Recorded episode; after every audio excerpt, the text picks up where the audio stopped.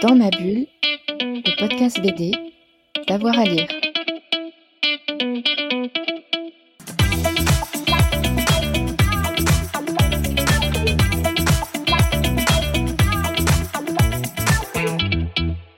Bonjour à tous et à toutes, bienvenue dans ce nouvel épisode de Dans ma bulle, votre podcast 100% BD avec avoir à lire.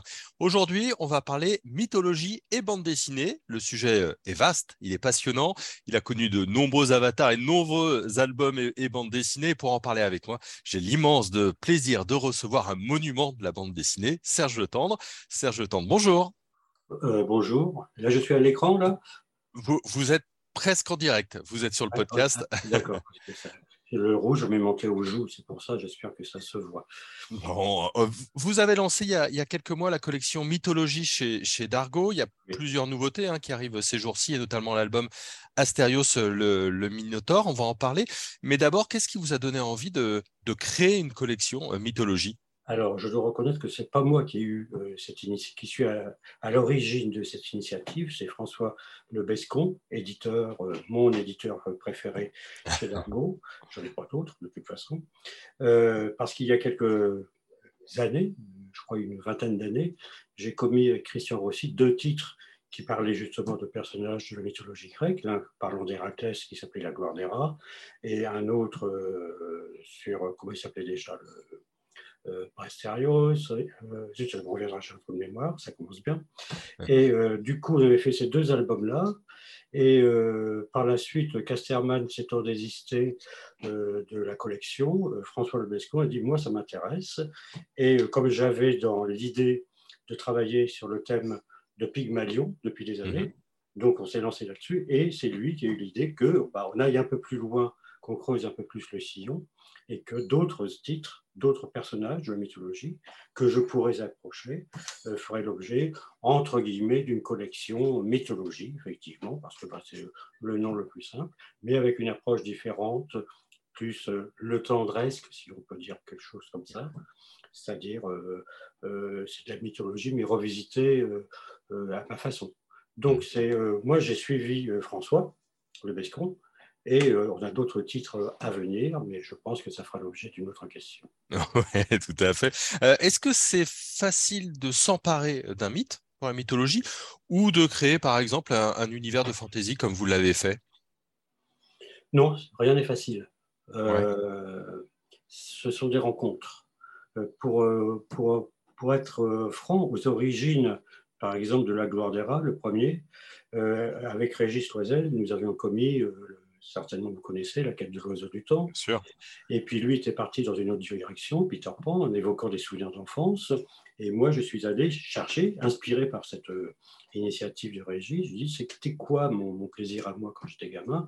Et quand j'étais gamin, j'étais tout petit, j'allais au cinéma avec ma maman et on allait voir des péplums avec Steve Reeves, qui était le Mister Univers de l'époque, le Schwarzenegger de l'époque. Bien sûr. Et puis je me suis dit, ah, ça serait intéressant de raconter les 12 travaux. Sauf que bon, 12 travaux, 12 albums, ça en fait un peu trop, enfin, ou alors euh, il faut faire euh, très rapide. Mais en, me disant, bon, bah, c'est quoi cette histoire d'Héraclès euh, Et là, j'ai découvert une histoire extraordinaire. C'est que c'est l'histoire de sa folie qui est à l'origine des 12 travaux. Donc, je me suis précipité pour faire ma version, sachant qu'en plus, il y avait un frère jumeau, donc il y a suffisamment de documentation là-dessus pour s'inspirer. Et puis après, euh, dans, euh, dans cette histoire-là, il y a un devin, dont tout à l'heure je me souviendrai le nom, c'est quand même terrible que je sois auteur d'un album, je ne plus le nom. Tirésias. Tirésias, C'est l'âge, c'est l'âge. donc j'ai découvert que dans la famille euh, d'Héraclès, il y avait un devin qui s'appelait Tirésias et qui a eu une histoire extraordinaire puisqu'il était transformé en femme. Donc j'avais plus qu'à continuer à faire mes recherches. Et puis là, euh, bah, euh, on a commis ce, deuxième opus. Et puis Pygmalion, ça m'intéressait beaucoup parce que c'est un petit peu, quelque part, la copie de l'auteur et de son œuvre. Hein.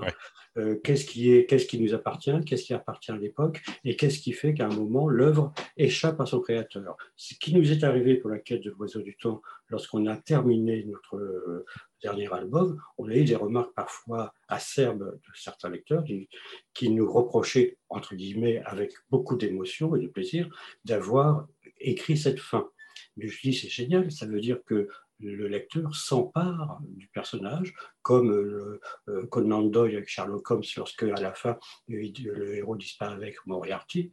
Et je me dis, ben voilà, ça, ça sera intéressant de travailler sur ce registre-là. Évidemment, j'en ai fait autre chose, parce qu'en cours de route, ça devient autre chose. Et puis après, euh, Pygmalion, bon, ben, j'avais. Euh, euh, j'avais des tas de personnages qui étaient très intéressants, mais celui qui m'inspirait le plus, c'était effectivement euh, le Minotaure. Parce que j'étais parti de l'idée que le Minotaure était, au lieu de remontrer un monstre vivant dans, sa, dans son labyrinthe et n'aspirant qu'à une seule chose, dévorer les, les proies qu'on lui lançait, je l'imaginais plutôt que c'était un personnage qui vivait comme un philosophe reclus dans sa taverne et ne voyant que les ombres, vous hmm. voyez l'illusion, que les ombres du, du, monde extérieur. Et à partir de là, bon, en fouillant un petit peu sur l'histoire, en cherchant de la documentation, j'ai trouvé qu'il y avait des matières à raconter sur ce personnage, tout en essayant d'être au plus juste de la légende, entre guillemets, du, du monstre qu'on appelait le Minotaure. Oui, parce que vous en faites effectivement quelqu'un de très humain, hein, cet homme à, à, tête de taureau. Je dirais, l'erreur, excusez-moi, mais mhm. l'erreur, c'est de dire que le Minotaure est un monstre euh, avec un corps d'homme. Non, non, pour moi, c'est un, un, humain avec une tête de taureau, puisqu'il est issu d'une femme mortelle. Euh, son, euh, le roi Minos ne veut absolument, absolument, pas le reconnaître parce qu'il ne peut pas se considérer comme étant avec quelques liens de paternité avec lui, et sa mère, Pasiphae, il est hors de question de qu'elle reconnaisse sa faute, puisqu'elle s'est accouplée avec le taureau, avec un taureau.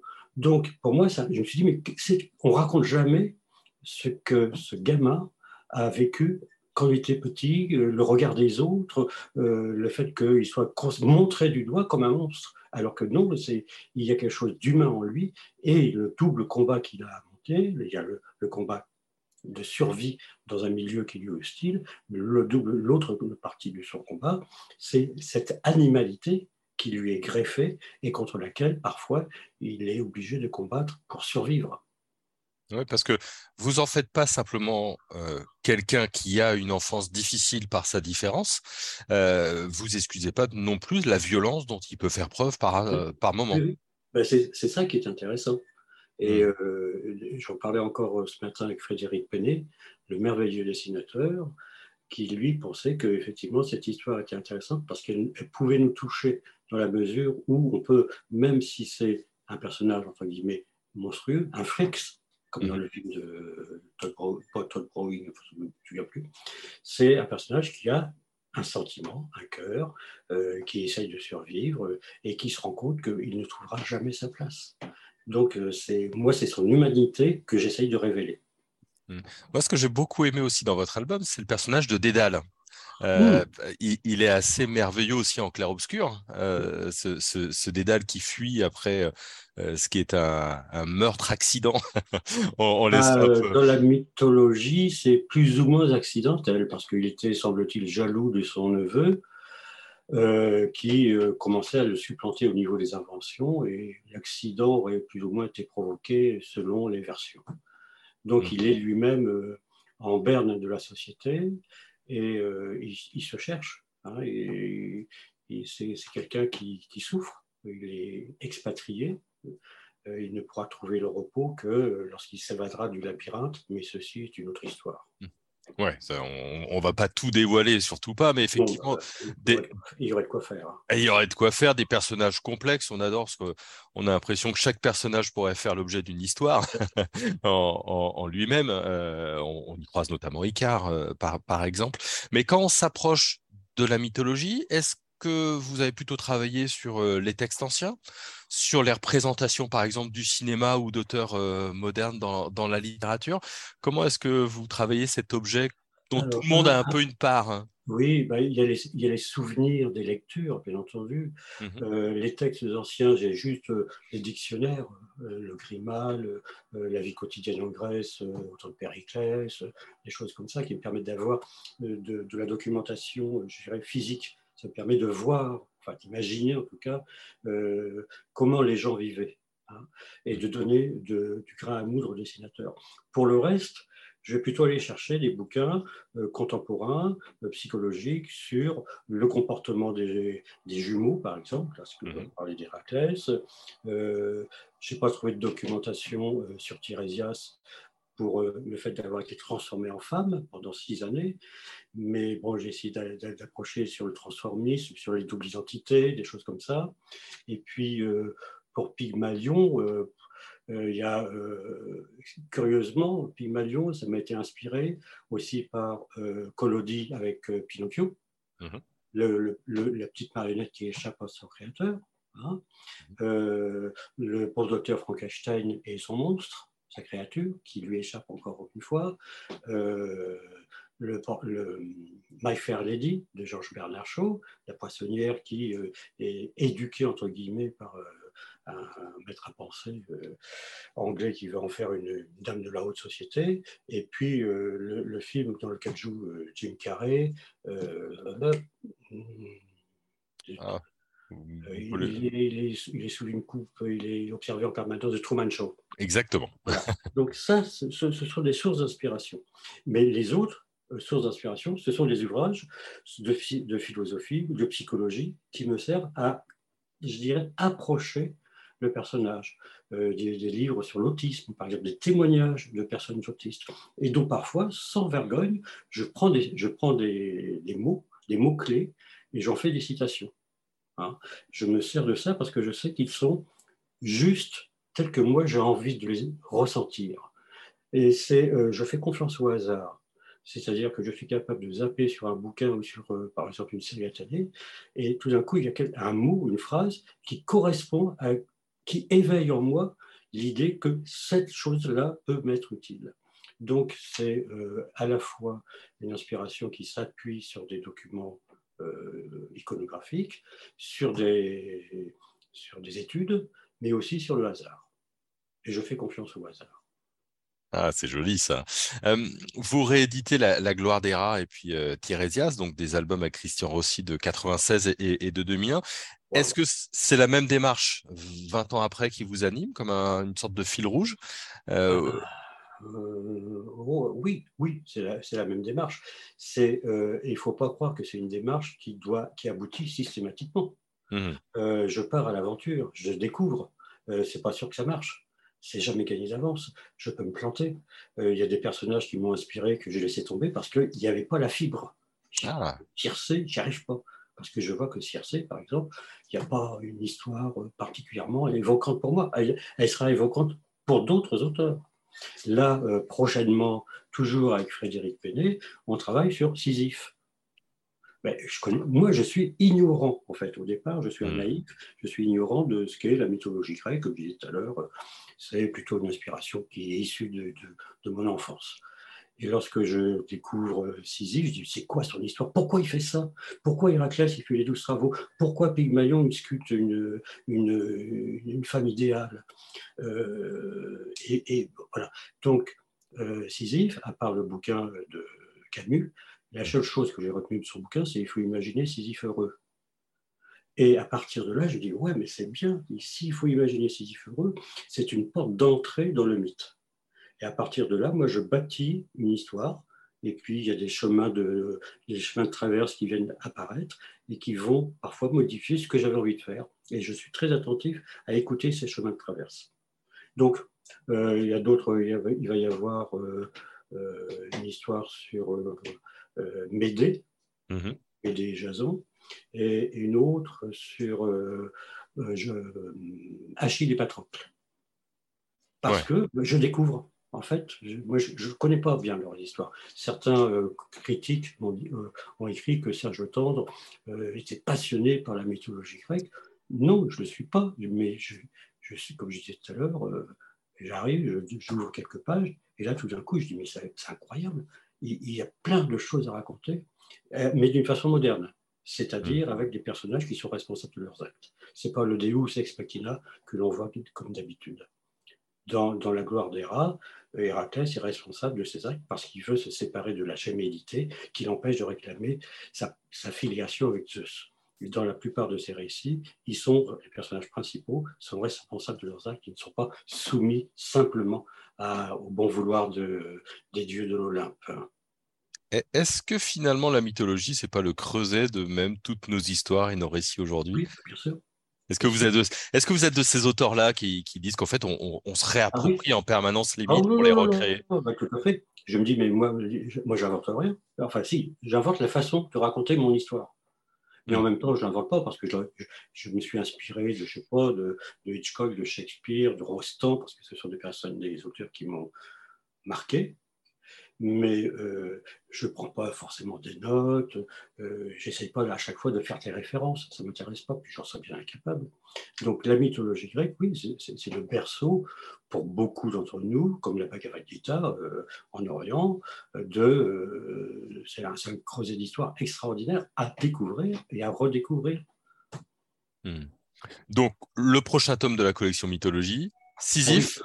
ça, sera, ça sera Sisyphe. Ouais. Et, et, quand vous, écrivez, par exemple, Astérios, le Minotaure, est-ce que parfois vous croisez, euh, j'évoquais Dédale et Icar évidemment, est-ce que pareil, il y a, il y a des personnages qui vous donnent envie, euh, qui feraient une filiation, une continuité dans, dans, les, dans les récits? Euh, Non, pas forcément. Je me dis, on pourrait aller plus loin et raconter davantage, mais il y a un moment, il faut quand même rester concentré et ne pas trop s'éparpiller euh, pour Astérios le Minotaure, il était logique d'aller jusqu'au moment où Dédale et Icare s'échappent, et ensuite les aventures de Dédale, qui euh, il lui arrive encore plein de choses, où euh, on peut imaginer qu'est-ce qui s'est passé aussi avec Jason, celui qui a tué le Minotaure s'appelle? Ah, bah oui. Évidemment, je l'ai. Thésée Thésée, oui, bah oui, en plus. Évidemment. Euh, donc, fatigue, là, je reviens d'un voyage à l'étranger, donc je suis un petit peu décalé. Euh, Thésée, euh, c'est un salopard. Hmm. Hein, il a, après, après ça, il a fait des, coups tordus. Donc, on peut raconter tout ça, mais le sujet central, c'est pas, c'est pas de se, c'est pas se déplacer sur d'autres histoires.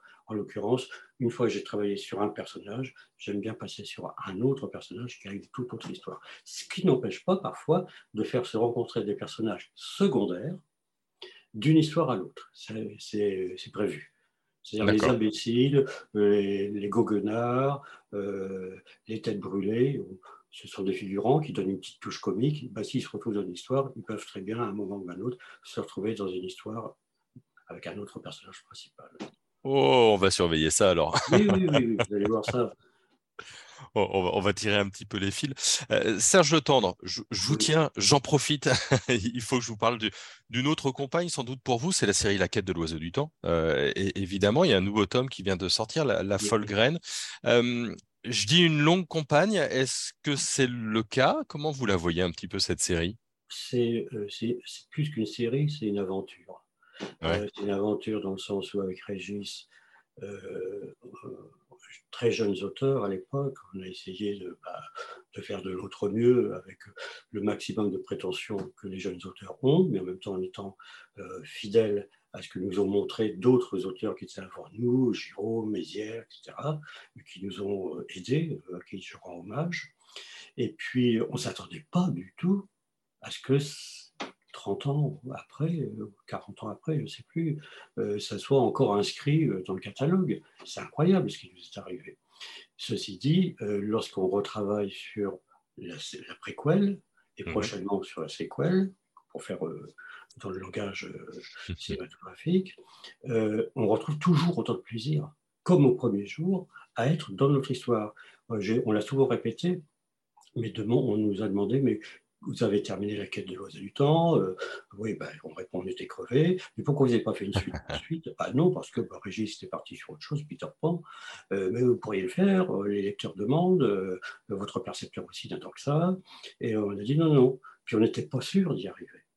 Et au bout d'un certain nombre de temps, chacun étant, ayant pris ses marques ailleurs, on s'est retrouvés, puis on s'est dit, est-ce qu'on est capable? Est-ce qu'on sera capable de retrouver?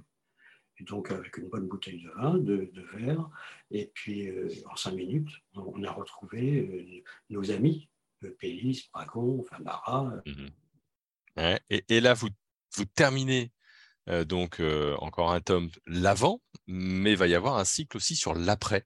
Est-ce que vous avez déjà une idée un petit peu de la direction de, l'après, de ce que vous allez raconter? On va se retrouver prochainement pour euh, aborder les grandes lignes de la suite de la quête joyeuse du temps, donc ce sera lui qui, le, dessinera en plus. Et ça va être non pas la fin de notre amitié, parce qu'elle a des bases solides, mais la fin d'une collaboration géniale des dizaines d'années qu'on se connaît, qu'on est copains, on a eu des hauts, on a eu des bas, euh, et chaque fois qu'on se retrouve à travailler ensemble, c'est comme au premier jour. C'est ça, c'est incroyable. Et, même qu'on n'arrive pas à travailler, qu'il y en a un qui se pose la tête de, désespoir contre le carreau de la fenêtre en disant j'ai pas d'idée, mais l'autre, à ce moment-là, il n'a pas d'idée non plus, donc on travaille ensemble en n'ayant pas d'idée. Puis à un moment, il y en a un qui dit Et si je peux ça et ça Et à ce moment-là, l'autre répondit il dit Oui, mais à partir de ce que tu dis, on peut imaginer ça. Hmm. Et c'est le brainstorming dans la plupart des, ateliers d'écriture, c'est un peu sur ce même principe. Est-ce que vous l'appréhendez, cette fin de collaboration? Ah, hmm. Euh, L'appréhender, euh, non, parce qu'il faudra bien, il faudra bien. Non, c'est un, un, projet de tellement de longue haleine. En fait, on a envie d'être fier non seulement, surtout de notre travail, de la fin de cette histoire et la fin de la collaboration. Il y a, bien un moment, il faut s'arrêter. Euh, on n'est plus tout jeune non plus. On continuera à boire des coups ensemble. Et puis voilà, puis on, quand on se verra, on se prendra dans les bras l'un d'autre en disant quand même, on les a bien eus. Merci beaucoup, Serge Tendre. Voilà. Ah, merci, c'est déjà fini?